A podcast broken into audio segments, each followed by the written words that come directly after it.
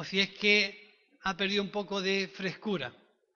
Pero es importante, hermanos, que podamos ver que la fe que hemos escogido vivir tiene que tener frescura, tiene que tener dinamismo, tiene que tener vida y tiene que tener práctica.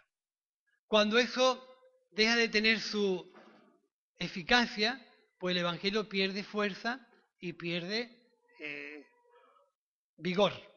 Y en esta mañana vamos a intentar un poco explicar qué es volver, volver a Jesús, volver a estar en su sentir, volver a estar en su deseo, volver a estar en, en la idea y en el corazón de lo que Jesús quiere ver que tiene que ser la iglesia. Los conceptos de iglesia están muy diversos y muy variados, incluso en nosotros mismos. Pero Jesús tiene una idea y un corazón de lo que la iglesia tiene que ser. La iglesia, según la palabra, todos sabemos definir qué es la iglesia. Y si yo pregunto, ¿qué es la iglesia? Nosotros respondemos bíblicamente, la iglesia es el cuerpo de Cristo, ¿no? El, lugar donde Dios ha decidido habitar, donde Dios pone su presencia y nos da de su espíritu para dirigir nuestras vidas. Pero no olvidemos que la cabeza de la iglesia es Cristo. Con lo cual, el cuerpo y la cabeza tienen que ir unánimes bajo un mismo objetivo y una misma tarea y unos mismos proyectos y un mismo sentir. La cabeza no puede pensar de una forma y el cuerpo puede pensar de otra, porque eso no pasa en nosotros. ¿Eh?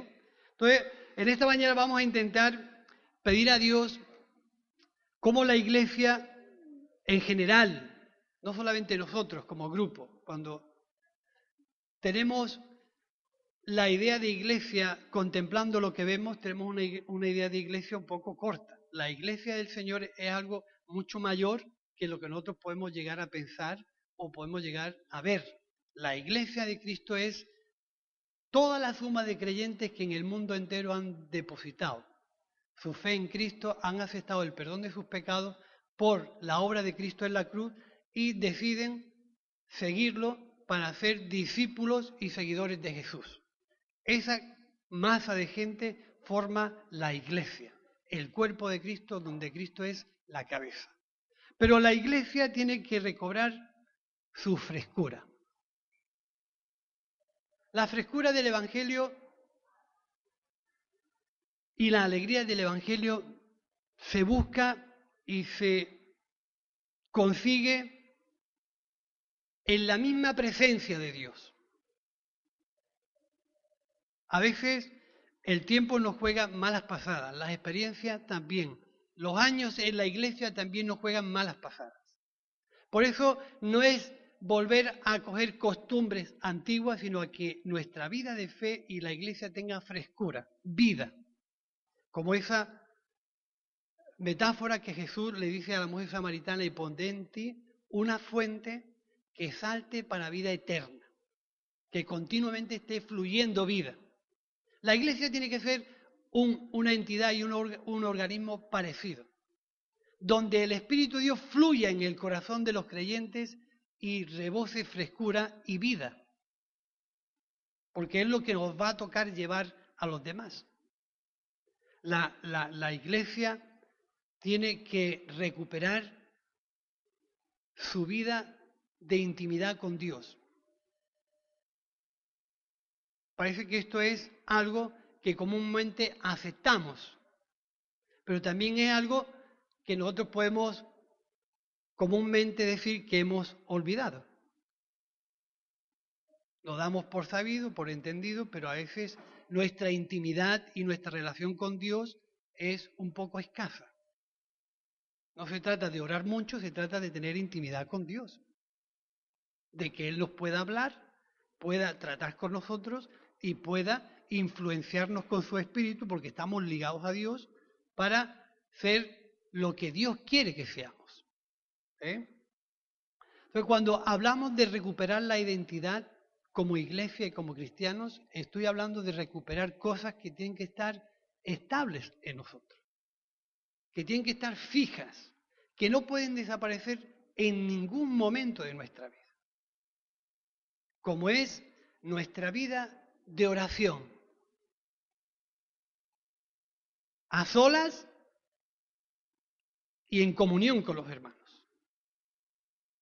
La vida de oración, hermanos, que es lo que nos liga a Dios y lo que nos transmite la palabra, el deseo y la voluntad de Dios, no puede ser algo precario, olvidado o que recobramos cuando suenan las campanas de emergencia, sino que tiene que ser algo que sea una común vida, una vida común en los creyentes. ¿Sí o no? ¿O es algo que solamente me afecta a mí? Entonces, recuperar la identidad como cristianos significa volver a esa estructura de vida que Jesús tenía. En los evangelios vemos cómo Jesús se apartaba para orar, para buscar a su Padre en intimidad y para interceder por todo lo que había alrededor de él. Y tenemos que recuperar esa forma de acercarnos a Dios. La oración como parte principal de nuestra comunión con Dios, de nuestra comunión con los hermanos. Hermanos, a veces cuando eso se disipa y pierde su capacidad y su fuerza, cada uno tratamos de componérnoslas como queremos o como podamos. Uno ora por allí, otro ora por otro sitio, otro ora en su casa, otro ora aquí, pero no hay una conjunción que una todas nuestras inquietudes que como pueblo y cuerpo de Cristo nos pongamos a interceder por aquellas cosas que el Espíritu Santo está marcando de una manera clara en la iglesia. El libro de los Hechos es un libro donde se relatan muchas historias de la iglesia. Y se ve cómo la iglesia oraba comúnmente en unidad y en comunión unos con otros. Y era un tiempo donde el Espíritu Santo aprovechaba para bajar y hablar a los creyentes. ¿Será que nuestra sociedad ha cambiado? Estamos establecidos cada uno en nuestra casa, en nuestro hogar, en nuestro sitio, y hemos hecho una individualidad de la oración. Lo digo con, con peso. Hay tiempos de oración en la iglesia a lo largo de la semana, pero se ve una escasa afluencia de hermanos. Es algo que la iglesia tiene que volver a recuperar, porque eso trae vida de parte de Dios. La palabra, la palabra es también otra de las grandes olvidadas de la vida del creyente. No sé cuándo vamos a ir a la palabra, cuando la meditamos, cuando la estudiamos, cuando estamos con ella, pero es algo donde la iglesia tiene que volver a recuperar esa sencillez de vida cristiana, donde conceptos tan normales como es orar, leer, comunicarnos, juntarnos para buscar a Dios, que parece que es de niños pequeños, es lo que le da sencillez y naturalidad a la iglesia y a nuestra vida como creyentes. La Biblia dice que somos un cuerpo, miembros cada uno en particular, pero que funcionamos como un cuerpo. No damos sonidos diferentes unos por un lado y otros por otro sino que como habla en Efesios, unidos por todas las coyunturas, ligados unos con otros, crecemos en el amor de Cristo. Recuperar la identidad como cuerpo significa sentir la iglesia como algo tuyo, no solamente el edificio, sino la iglesia que formamos la comunidad de Cristo, los creyentes. Sentir que lo que ocurre en la iglesia me ocurre a mí. lo que le ocurre a un hermano me ocurre a mí. No está ocurriendo en un rincón donde yo no me identifico. Entonces, hay un peligro en este tiempo, hermanos, que es individualizar la vida de los creyentes. Mientras Cristo siente el deseo de un cuerpo, de una comunidad que busca su nombre de una manera común y conjunta. No somos miembros individuales, somos un cuerpo, somos miembros dentro de un cuerpo, que funcionamos de manera armoniosa, que cuando buscamos la voluntad y el deseo de Dios, sonamos bien, sonamos bien y damos buena armonía, que es donde Dios envía bendición y vida eterna. Así que es algo que la iglesia tiene que sopesar y tiene que pensar que es esa vida donde Dios se mueve. Aparte que Dios nos puede hablar de manera particular.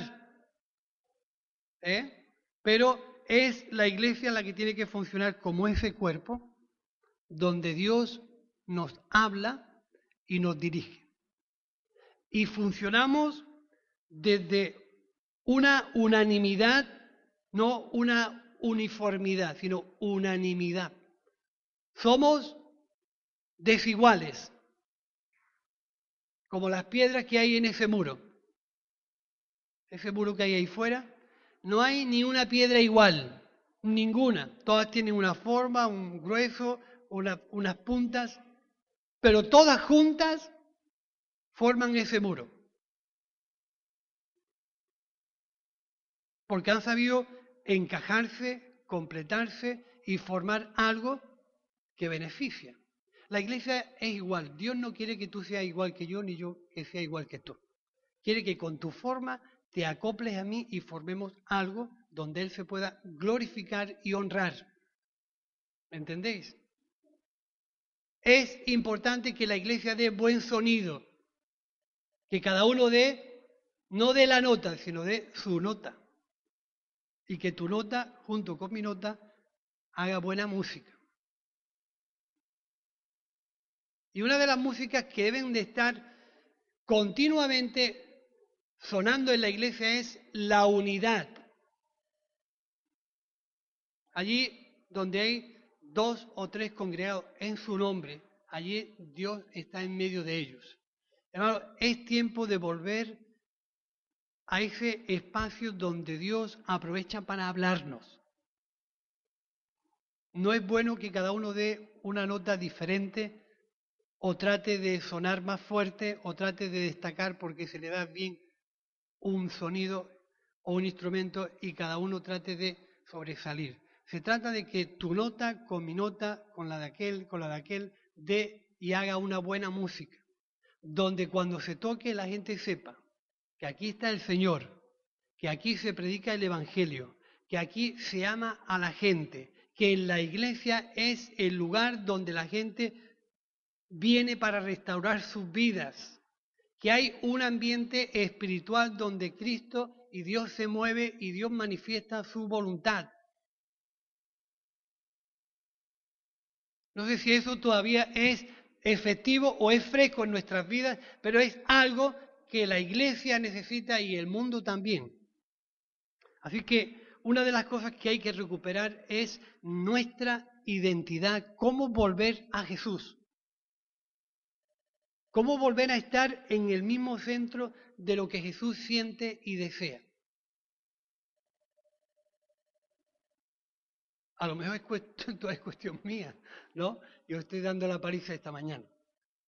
Pero para mí me llama mucho la atención cómo es que Jesús anhela ese tipo de cosas. Hasta llega en un momento a decir, el celo por tu casa me consume. Había tal concentración de interés y de valor en el corazón de Jesús por las cosas de Dios que era algo que ardía en su interior. Y la iglesia tiene que estar en ese espíritu que aquellos dos que iban por el camino de Maús decía, pero no ardía nuestro corazón cuando Él estaba con nosotros. La frescura del Evangelio, hermanos, tiene que estar en nuestro interior. Recuperar la identidad de los que buscan a Dios a través de la oración, de la palabra, de la intercesión, de la comunión, de la predicación del Evangelio. Cuando dejamos de practicar, se nos olvida cómo hacerlo. El Evangelio debe ser una práctica del creyente. El predicar el Evangelio, el proclamar, el anunciar. No se puede asentar el Evangelio en nuestras vidas, coger criterios, argumentos y no poder darle salida. ¿Me entendéis? No puede Dios continuamente hablarle a la iglesia, hablarle a la iglesia, hablarle a la iglesia, hablar a mi vida y que eso se acumule ahí como el mar muerto, que recoge, que recoge, que recoge, pero no suelta. Al final no hay quien viva en ese mar, porque es como esa fuente que salta para vida eterna, que recoge y que, y que se dinamiza y que tiene frescura. A eso me refiero con volver a tener nuestra identidad como iglesia y como creyentes. Que mi fe vuelva a tener vida. ¿Cómo llevar a cabo? Eso es otra de las cosas que a mí me, cargan. ¿Cómo servir? ¿Cómo debo yo de servir? ¿Cuál es la actitud correcta para servir. Si mi actitud de servicio no lleva el sello del cielo que es el amor, debo de hacerlo todo con amor. Nada hagáis por vanagloria, nada, absolutamente nada, ni para favorecerlo a vosotros mismos. Dice Primera de Corintios capítulo 13, y todos los podemos recitar de memoria. Si yo hiciera esto y aquello y lo demás allá, y repartiera mis bienes y diera a los pobres y mil cosas, pero no tengo amor, de nada me sirve. La iglesia de Cristo es la iglesia donde se vive el amor de Dios donde se da del amor de Dios, donde la gente recibe el amor de Cristo para restaurar sus vidas. Volver a Jesús significa volver a amar como Él amaba. No, podemos llenar nuestras vidas de actividades, de historias y de cantidad de, compromisos si el amor de Cristo no está en nuestro corazón. me, llama mucho la atención cómo, en alguna forma, la forma de servir es provocada por una actitud de amor, pero por una actitud de poder poner al servicio de Dios lo que soy. No sé cuánto escuchasteis el mensaje del rey. Cuando hablamos del rey casi siempre se nos viene la figura del padre, pero no, del nuevo rey decía una frase que a mí me llamó la atención en su discurso. Decía, gobernar es servir. ¿Lo escuchaste? Gobernar es servir. Capítulo 13 del Evangelio de Juan. Jesús lava los pies a los discípulos. ¿Entendéis lo que os he hecho? Si yo el maestro, y decís bien porque lo soy, he lavado los pies a cada uno de vosotros, vosotros debéis de hacerlo unos con otros. Porque esta es la forma en que Dios va a ser glorificado, el servicio. Un servicio lleno de una actitud de amor, de una actitud que no se afinca en el poder, sino que se pone al servicio de los demás. Gobernar es servir. No se nos llene la mente de, de historias. Todo lo que no sea servir es ser un mal gobernante. Jesús por eso plantó y nos enseñó una forma de servir.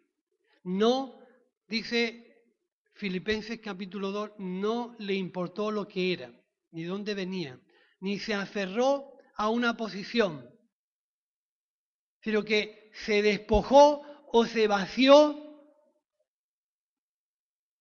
absolutamente de todo lo que era y se puso al servicio de los demás.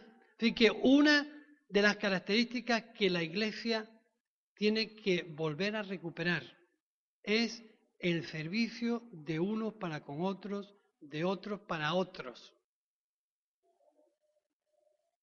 Volver a Jesús significa volver a amar y volver a servir bien. Donde no hay nadie por encima de nadie. Esa era una gran disputa entre los discípulos. Señor, ¿quién será el mayor en el reino de Dios? Pero esa disputa también está entre nosotros. No lo decimos, pero está. ¿Quién va a ser el mayor en el reino de Dios? ¿Quién va a tener más importancia? Y señaló a un niño. Digo, el que no se haga como uno de estos no puede entrar en el reino de los cielos. ¿Veis los gobernantes cómo os aprisionan, cómo se aprovechan entre vosotros? Pues entre vosotros no va a ser así, sino que el mayor servirá al menor. El mayor servirá al menor. Hermano, volver a Jesús significa volver a esos principios. Volver a caminar sobre principios espirituales, principios que Dios ha establecido. Cualquiera que quiera ser el más importante, ese será vuestro servidor. Cualquiera que quiera ser grande, ese será el primero que se ponga a servir. Entre vosotros no será así. Nos damos cuenta a veces, hermanos, cómo la actitud del servicio en la iglesia juega un papel importantísimo. Cuando conjuntamos el servicio de uno, el servicio de otro y damos buena nota, no se puede servir de manera desperdigada, cada uno haciendo su guerra por su cuenta. La idea, la idea de Jesús conforme a la iglesia es que Él es la cabeza de la iglesia. La iglesia es el cuerpo. Funcionamos como un cuerpo y cada uno como miembro en particular. Pero quien lleva la iglesia es Él. Y Él llena a la iglesia con la capacidad de amar. Y nos enseña por medio de su ejemplo cómo es que tenemos que servir. Esto a veces va en contra de nuestra, a veces nuestra forma en la que hemos concluido nuestra vida cristiana. Pero no hay otra forma de aprender. Volver a Jesús significa situarse en su mismo corazón, en el centro de su corazón. En el centro de lo que Él desea, en el centro de lo que Él anhela.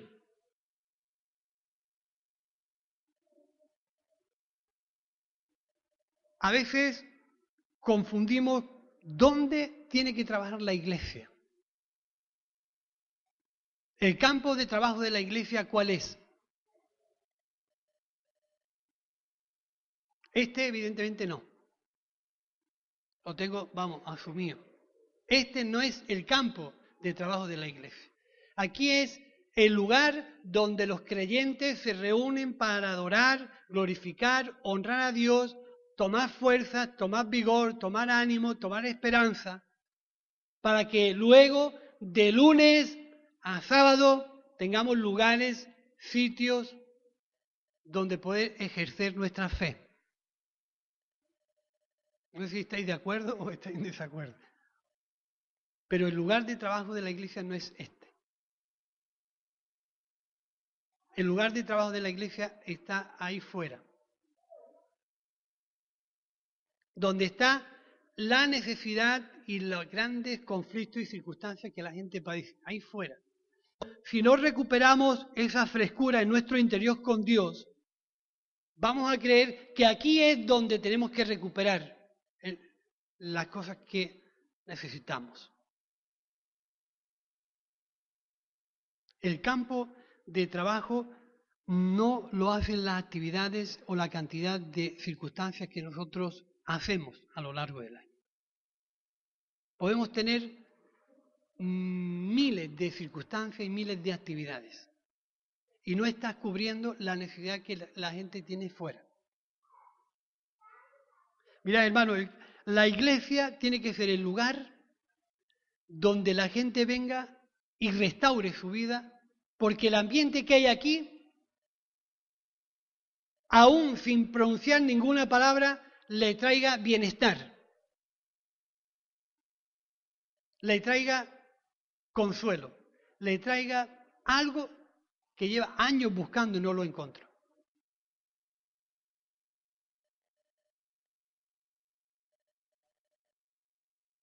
El banco de trabajo de la iglesia está en la calle. Pero para trabajar en la calle hay que vivir de rodillas, solos y en grupo. Y digo, y digo, digo eso porque es lo que, lo que yo siento en mi corazón. Es como si estuviera viendo un campo de trabajo delante y necesitaba, necesitara herramientas, formas y maneras de llevar eso adelante. Y veo la necesidad muchas veces en la que nosotros estamos y la forma en la que nos asentamos.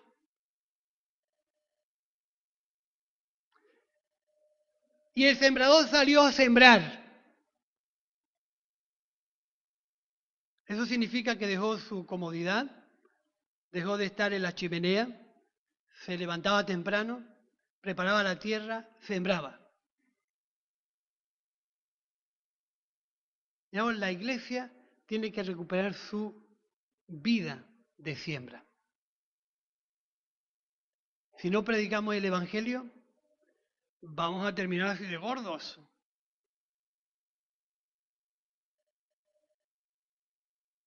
¿Sí o no? Tenemos que dar de lo que Dios nos da y recuperar ese estilo de vida.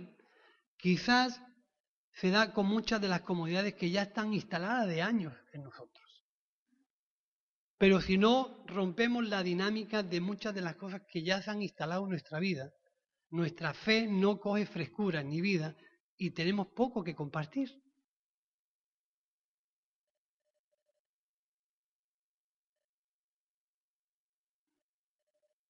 Una palabra que venga de Dios consuela y descansa a cualquiera que está en necesidad. Recuperar el sitio donde viene y recobramos la vida, que es Cristo Jesús. De ahí recobramos todo lo que necesitamos. Y yo me pregunto a veces, ¿Quién surte? ¿De dónde nos surtimos? ¿Dónde está nuestra fuente que nos da vida?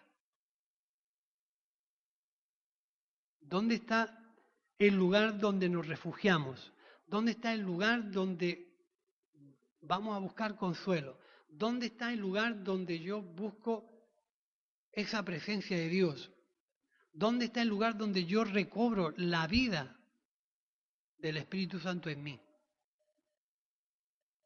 Es algo que he olvidado, que ha perdido intensidad, que no tiene importancia, es algo que yo veo necesario para mi fe, lo vemos necesario para la iglesia, es algo que solamente está en mi mente y que me como el coco con ese tipo de cosas. Eso me tiene, me tiene preocupado. Porque si es algo que está en mí, sé cómo solucionarlo. Pero si es algo que todos vemos pero nadie habla y nadie se pronuncia y nadie dice aquí hay esto y nadie dice nada, pues a ver quién le pone el cascabel al gato. ¿No? Así que fijaros lo importante que es poder descubrir que la iglesia tiene un campo de trabajo. Y el campo de trabajo es allí donde está la necesidad.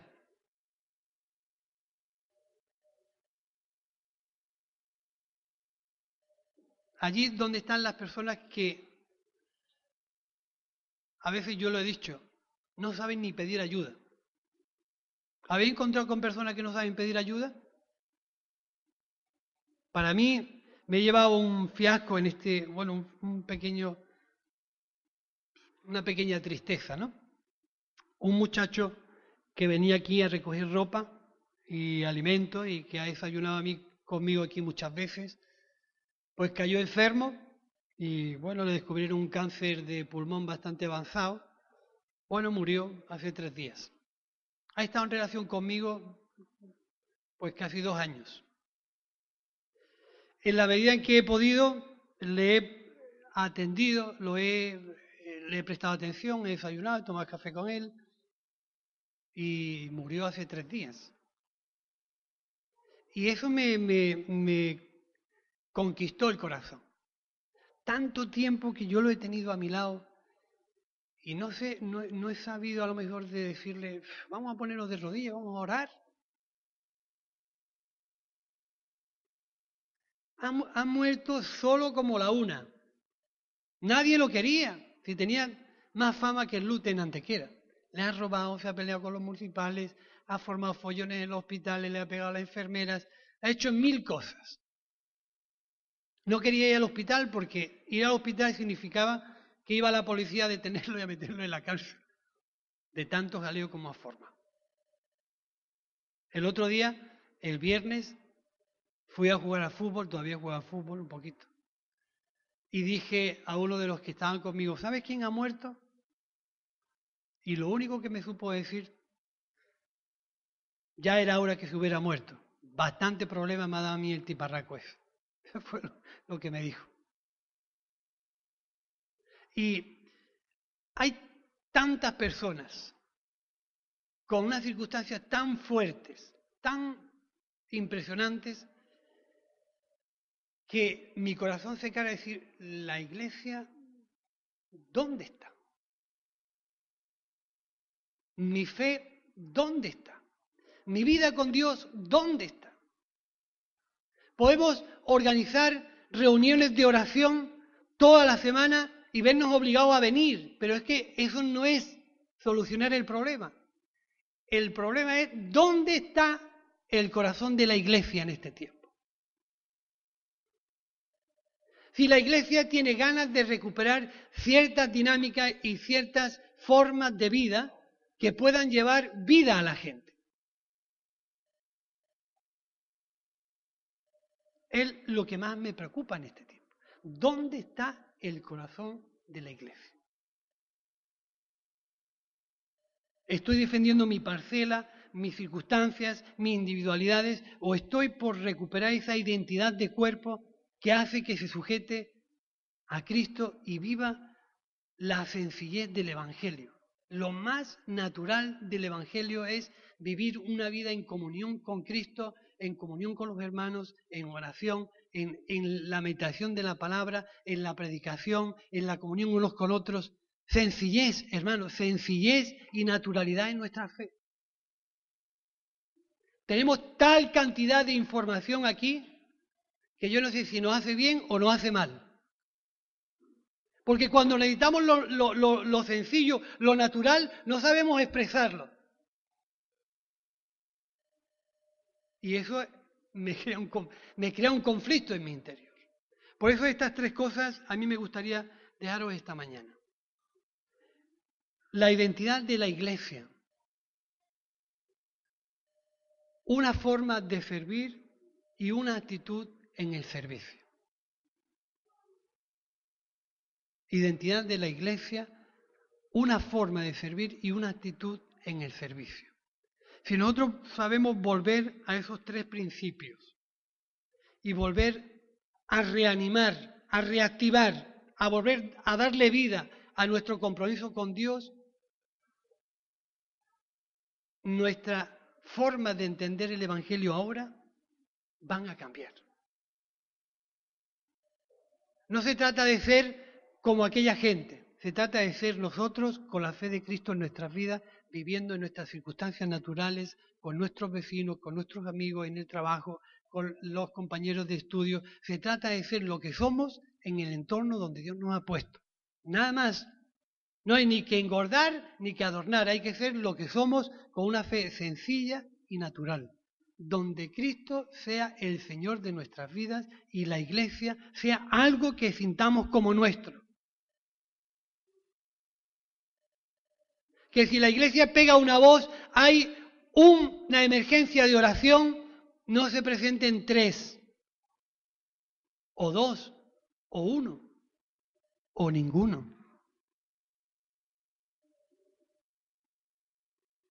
¿Es así? Esa es la vida de muchas de las circunstancias que ocurren durante la semana. Entonces, hay cosas que nosotros tenemos que darle la vuelta. Hay cosas que nosotros tenemos que revisar. Tenemos que hacerlas de nuevo. Tenemos que volverlas a vivir. ¿Cuánto? Te voy a hacer una pregunta. ¿Cuánto tiempo hace que tú no tienes la satisfacción de traer a una persona al Evangelio?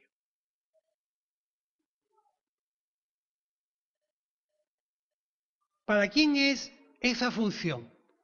¿Para el pastor?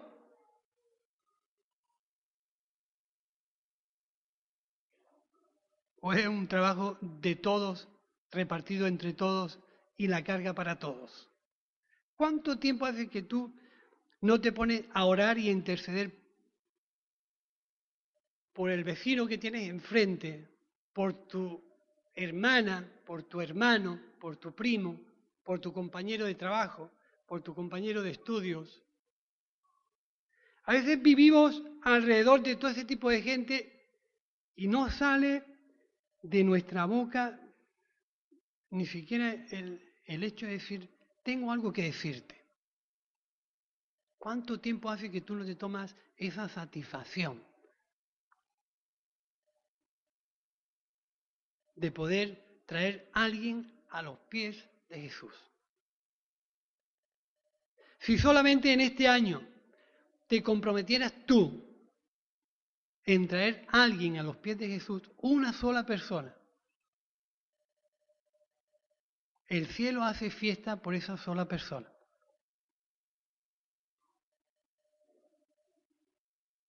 Pero la iglesia tiene que estar buscando en oración para que esas circunstancias, esos momentos se den. Porque si esto se llena de gente, ¿quién los atiende? Dejarás de tu tiempo, de tu voluntad, dejarás de tu comodidad, dejarás de tu espacio de ocio para atender a horas y a deshoras a esa gente? ¿Lo atiendo yo?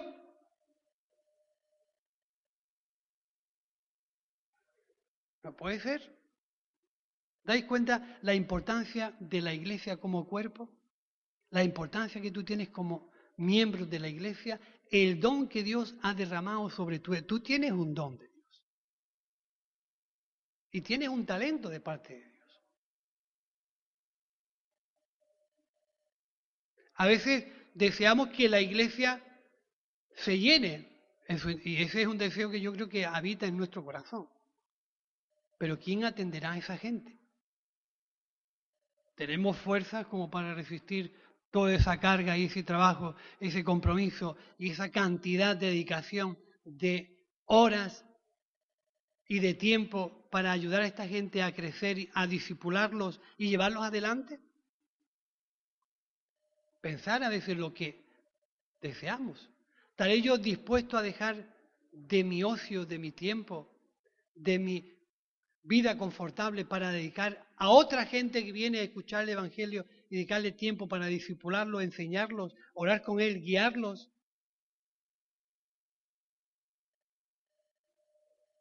Debe ser el compromiso del cuerpo, no mío, indudablemente, del cuerpo.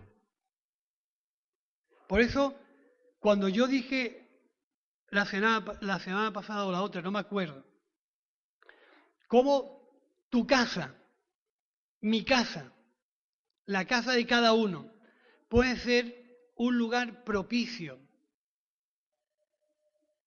para la predicación del Evangelio, para tratar con tu vecina, para tratar con tu vecino, para tratar con tu amigo. Es decir, cómo el Evangelio tiene una capacidad de poder manifestarse y poder expandirse si somos capaces de disponer nuestro hogar para la oración, la lectura de la palabra y el poder compartir con la gente que está cercano a nosotros. Por eso la iglesia no es el lugar del trabajo, sino la calle, mi casa, donde yo me muevo, donde yo trabajo, donde yo estudio, donde yo me relaciono con la gente. Ese es mi lugar de trabajo. Por eso es importante que aquí en la iglesia yo me fortalezca, recobre fuerzas, ganas, para que cuando salga de lunes a sábado, todo lo que me encuentre tenga algo que compartirle. Pero de lunes a sábado, como decía José Luis Perales, ¿acordáis la canción? ¿A qué dedicas tu tiempo libre? El domingo ya está establecido y fijo que es la reunión de los creyentes, la celebración de la comunidad del Señor, venimos para adorar y, glorificar a Dios. Lo tenemos asumido, pero de lunes a sábado, ¿dónde desarrollo mi trabajo? Ahí es donde la iglesia tiene que replantearse el volver a Jesús. Volver a re cobrar ciertas costumbres perdidas, ciertas dinámicas que hemos olvidado para que nuestra fe vuelva a tener frescura. Nos ponemos en pie y oramos